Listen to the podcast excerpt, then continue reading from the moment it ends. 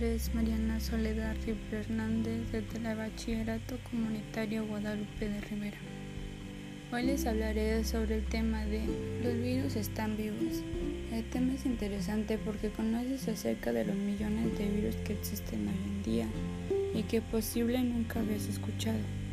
Lo que más me gustó fue que nos informa acerca de la manera en cómo están compuestos, su manera de reproducirse y sus miles de investigaciones. Me pareció curioso que cada día tocamos millones de ellos y sobre el cómo están compuestos. Científicamente es incapaz de saberse, pero hay un gran porcentaje de que los virus no están vivos.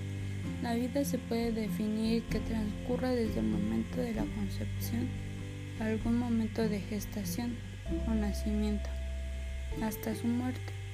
Para concluir, pienso que los virus son fenómenos demasiado interesantes e importantes para la vida humana.